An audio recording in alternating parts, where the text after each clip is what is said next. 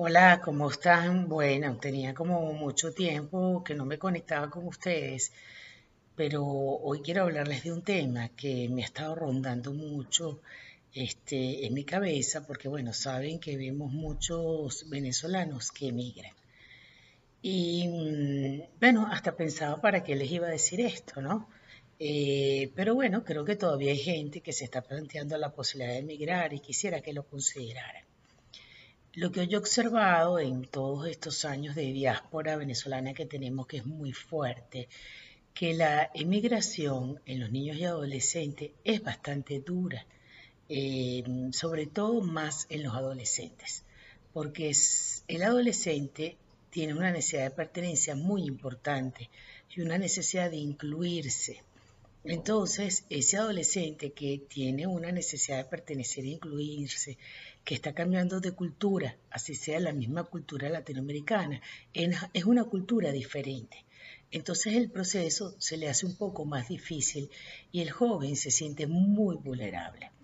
Lo que yo quisiera decirle es que esté muy atento a las características previas de su chico y de su chica. Y si vamos a emigrar y vemos que, que mi, hijo, mi hija ha, tenido una historia donde venía dando síntomas previos, síntomas previos de baja estima, síntomas previos de ansiedad, síntomas previos de fuerte apego, síntomas de ser bulliado principalmente, donde le cuesta mucho mostrarse, donde le cuesta ser amigos. Eh, hay que considerar que la migración va a mover esos aspectos que si ya me costaba dentro de mi cultura, en el contexto donde yo estaba, posiblemente en el nuevo contexto me va a costar mucho más. Y yo entiendo que esta es una decisión familiar que nos cuesta muchísimo a todos y que tomamos asociado a muchísimas variables. Y como siempre le digo a los muchachos, esta es una decisión de los adultos. Es preferible, de todos modos, conversar con los muchachos, prepararlos, no tomar decisiones precipitadas, ver el para qué lo voy a hacer, sobre todo para ellos, y, y ver si están listos para eso. Y si de todas, todas me toca tomar la decisión porque la familia lo necesita, porque realmente hay personas que toman decisiones hasta por un tema de sobrevivencia, bueno, pensar que mi hijo quizás necesite un acompañamiento desde el principio.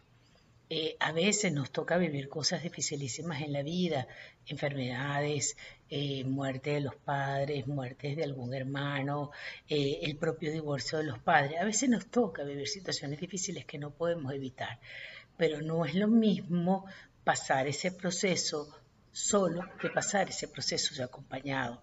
Y si ese joven puede tener un espacio terapéutico donde pueda manejar sus angustias, donde pueda hablar de estas diferencias interculturales, que para los padres también es muy importante, porque los padres tenemos que entender que nosotros venimos con unos valores y, unos, y unos principios que son de nuestra cultura y que van a ser diferentes en el contexto cultural donde ellos pertenecen.